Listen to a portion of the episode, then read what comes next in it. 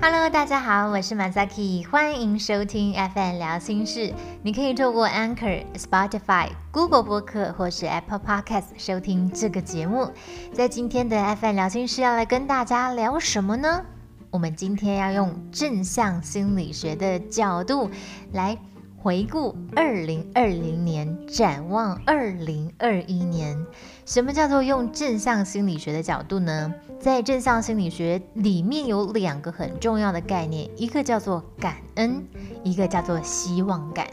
今天我们就要带着感恩的心来回顾一下二零二零年，你有什么感谢的人事物吗？以及呢，我们要怀抱着希望的感觉迎接二零二一年。在二零二一年，你有没有什么想要实现的愿望呢？在今天的节目当中，你们就一边听我聊聊天，一边来想一下，在你二零二零年的感谢清单会有哪一些呢？在你二零二一年的愿望清单里面又会有什么呢？在今天的节目当中呢，我想用一个比较特别的方式来进行，就是今天完全是没有写稿就来录音的，想要来个即兴发挥，现场想到什么讲什么。以前在当广播节目主持人的时候啊，最喜欢做现场节目，而且以前是没在写稿子的。那时候就觉得讲的还蛮开心的，因为一直讲话，一直讲话这样。可是后来因为录 podcast 啊，有一些可能比较既定，有一些知识性的东西想要跟大家分享，所以我就会先去查好资料，然后写好稿子来做分享这样子。但你知道说，其实蛮多人有时候听 podcast 就是想要听一个声音，旁边有人陪伴你的感觉。当然，你可能正在做一些呃，你需要。用心专心的工作，你只是想要放一个声音当做背景音乐 然后有人在讲话这样的感觉而已。所以今天呢，就是想要来尝试当做大家的背景音乐，你们就听有一个人在讲话这样就好了。好，那我今天想要跟大家分享的就是我的二零二零年感谢清单跟二零二一年的愿望清单。二零二一年对我来讲啊，就是两个字啦，好冷。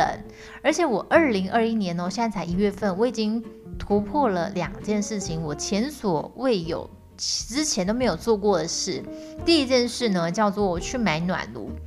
第二件事情叫做去买发热衣。这如果讲给我中北部的朋友听啊，他们大概又要说，你这个南部人会不会也太怕冷了吧？可是啊，我真的要告诉大家，请你们打开气象局的气象预报看一下好吗？台南比台北还要冷，这是怎么回事？台南发生什么事情了？而且最近我看到一篇新闻，他说台南已经创下了三十五年来的低温哦。我本人还没有到三十五岁，所以这是我出生以来。最冷的一个冬天呢，这要叫台南人怎么活呢？不要再笑台南人怕冷了，因为台南现在就真的是比台北还要冷。最近啊，我去 U 牌买发热衣，然后就看到那个店员一直带顾客到我发热衣这一区来，然后就跟顾客说，我们的发热衣目前就剩下加上这些喽，如果没有的话，目前就是没有了哦。你知道最残忍的一句话就是没有就是没有了，这句话对于。对想买 Far E 的人来讲，多么残忍啊！而且我那时候我站在店面啊，还上网划他们的购物网站，看一下网络上面有没有货。但是呢，网站上面也是没有货的啦。所以如果最近呢，你如果住在台南以外其他地方的朋友们，你如果看到 U 牌的发热衣还有的话，请问一下你台南的朋友们有没有买到了？没有的话，请买一件给台南人，因为台南人真的觉得今年冬天太可怕了。好，我觉得二零二一年大概是这样，就是好冷，然后疫情怎么还没有结束？这两件事情是对于我来讲，我觉得二零二一年一刚开始有一种好像没有很开心的感觉。对我来讲，大概是这样子的吧。但是呢，我还是有怀抱着希望感去看待我的二零二一年。比如说，我在二零二零年没有完成的愿望，一个人自助旅行这件事情，希望二零二一年有机会可以实现。然后在我的二零二一年愿望清单里面还有什么呢？我希望可以继续拍 YouTube 影片，然后继续录 Podcast。有机会的话呢，也希望访问更多人，因为现在工作的关系。再加上可能我生活上比较局局限一点，所以我身边并没有非常多的人一起做 YouTube 或做 Podcast，所以可能就一直听到我自己在讲话，这样没有其他的声音了。好，这是我觉得目前最可惜的一件事情。如果之后 YouTube 跟 Podcast 有机会可以邀请来宾的话呢，会试试看的。那接下来第三件事情是我希望在今年可以尝试更多样化的工作，以及有合作的机会。第四件事情当然是要精进我的智商专业能力啦。第五件事情，希望我身边的人都平安健康。第六件事情是希望我有勇气可以突破内心的障碍，在今年不留遗憾。现在是怎样在做生日许愿吗？我生日还没有到，但是我觉得在每一年新年呐跟生日的时候，可以许愿这件事情对我来讲还蛮开心的，因为我人生就是有很多事情想做，有很多愿望跟目标等着我去实现。不过说真的啊，在上一集灵魂急转弯，我有讲到说，有时候会因为可能一直看着自己要前进的目标，而忽略了身边一些美好的人事物，我也会觉得蛮可惜的。所以在一年结束之后，我还是有一些时间会想要去回顾一下，我这一整年来有没有错过一些人事物呢？或我有没有好好的珍惜呢？有没有留下一些遗憾呢？想要感谢哪些人吗？想要感谢哪些遇见吗？还有一件很重要的事情哦，是我觉得啊，每一年的结束，我们一定要好好感谢我们自己。怎么样感谢我们自己呢？因为我觉得在每一年的过程当中，都有一些很不容易，或者是很艰难、很失落。很需要一些勇气去做的事情，而这些其实都是依靠着我们的力量去做的，所以我们真的要好好的感谢自己。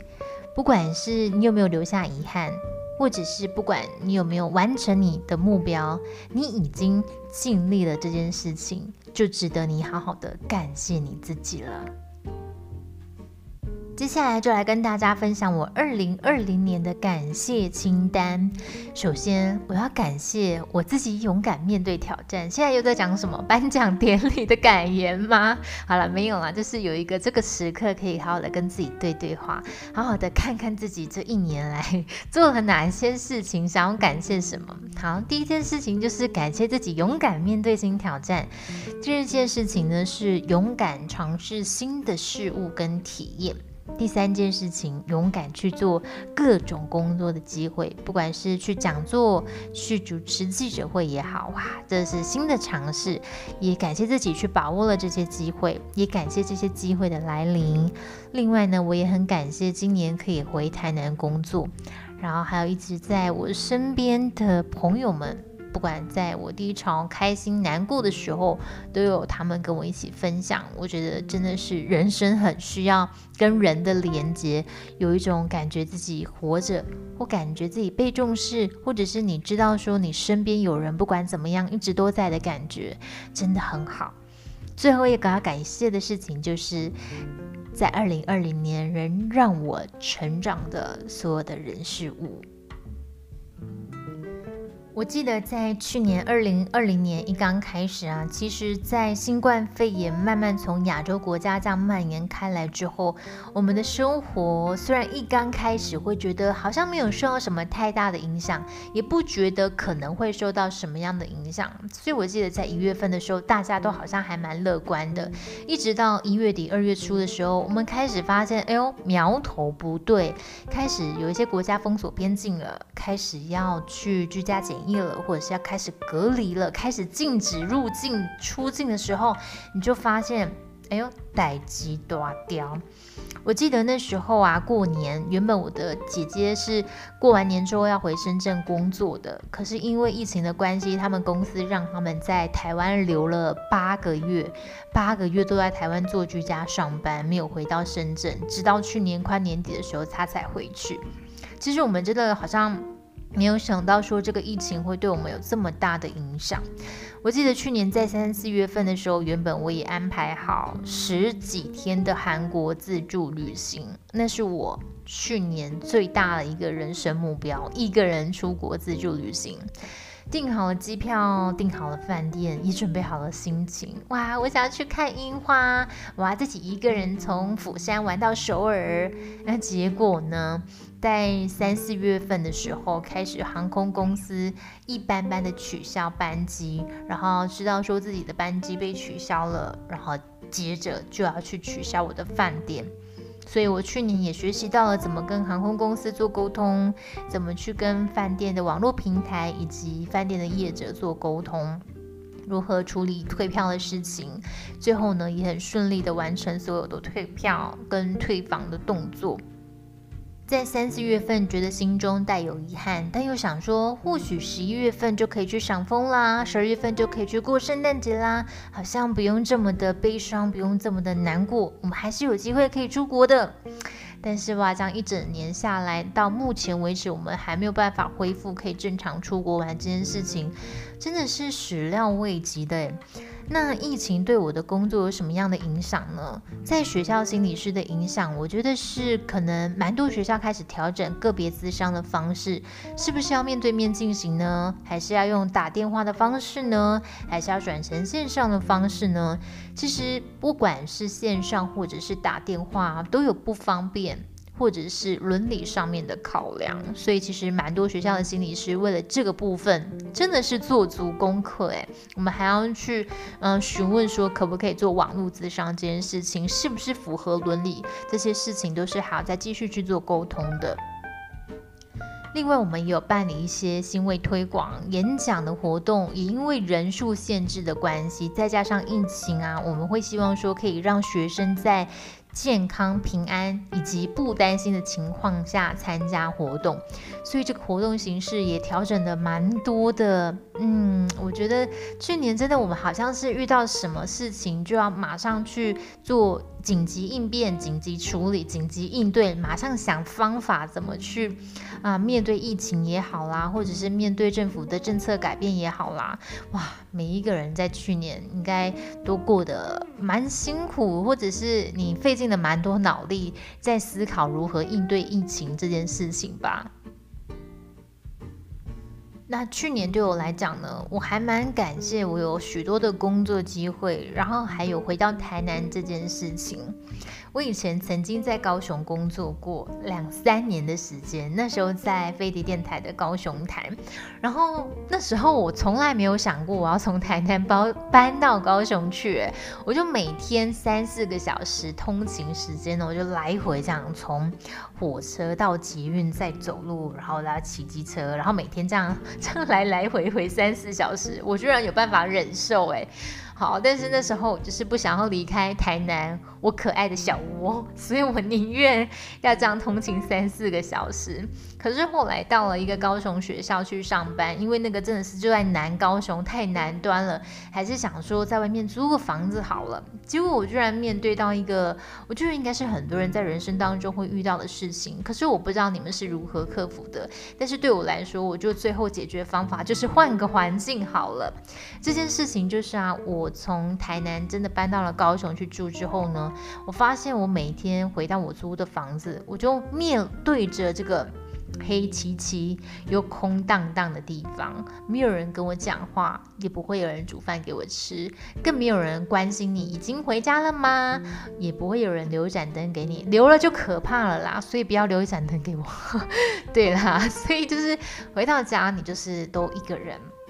然后你的亲朋好友也都不在高雄那个地方，所以我就会觉得还蛮孤单、蛮寂寞的感觉。虽然我可以自己去充实我自己的生活，我每天下班还可以找事情做，可是当你想要跟别人聊天、想要跟朋友见面的时候，交通又非常不方便，朋友也不可能就是呃每天都来高雄找你玩这样。所以我后来就想说，我觉得我好像还是比较适合回到台南工作，所以我就回到了台南。那时候我还曾经怀疑是不是我自己的抗压性太低，或者是我发生什么事了吗？就只是搬到外地去做一个工作，有这么痛苦吗？我曾经有这样怀疑过我自己。可是我后来发现，嗯，其实是我觉得在我的生活当中，要跟人有连接，或者是要身边有温度这种感觉，才会让我觉得生活是比较快乐或比较安心，或比较有一种自己存在的那个感觉，就有点像是灵魂急转弯当中所说的火花时刻。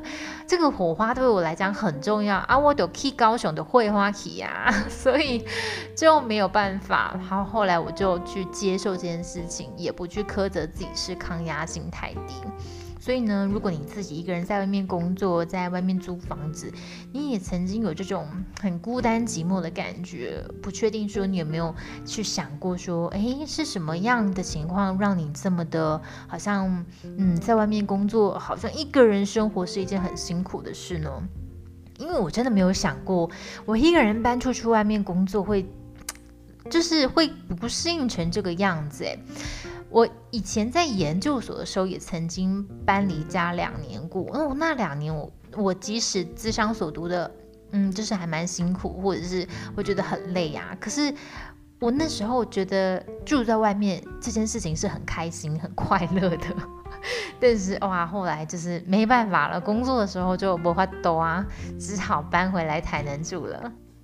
去年呢，是我完整做心理师工作的一年，也算是啊，对啦，我的第一年就在去年度过的。但是呢，我在心理师工作的第一年呢，就面临到了非常大的挑战，比如说像啊通报，还有。高危机个案的处理、系统合作，这些都是在全职实习的时候看着心理师们做的，自己没有实际的，就是可能做过非常高风险的系统合作，顶多那时候在实习呀，就嗯，可能因为接到了资源教师学生，所以还有资源教师老师可以做帮忙。但是呢，那时候在全职实习，还有督导去帮你把关，说这个学生危机程度怎么样。当你觉得快要没有办法承受，或他们觉得很危机的时候，他们也会希望说你可以转接出来，让专任的心理师做。但是当你已经毕业，成为一个正式心理师的时候，你就要好好的去学习如何处理危机个案，所以哇，去年我真的学习到了非常多，如何做通报，如何跟卫生所的嗯社工联系，以及呢自杀防治关怀员，诶，可以如何请他们帮忙跟卫生所啦，还有跟老师、导师、家长等等各方面的合作呢，我会发现说。其实很多人会觉得说，心理师就是关在这张室里面工作而已嘛，好像比较没有系统观的角度。但我觉得心理师还是需要有这个系统观去。思考说怎么样帮助个案是利益最大的？怎么样让其他旁边的系统资源连接起来，帮助个案会让他可以更好好的成长？这件事情我觉得对心理师们来讲也是很重要的。而去年呢，我也在这个处理危机的过程当中去印证这个重要性，对我来讲也算是还蛮大的成长了。去年对你来说是怎么样的一年呢？如果说让你用三个形容词来写下二零二零年的话，你会怎么写呢？如果说让你思考二零二零年你想要感谢的五件事情，这五件事情又会有哪一些呢？我觉得每一年，可能你对于一些事情都会有一种遗憾。好像没有完成的心情，好像有时候我们生活当中需要有一种弹性的心态去面对所有不可预期的人事物到来。很多时候我们做好了计划，可是可能又会因为一些外在的因素打坏了我们原本的计划。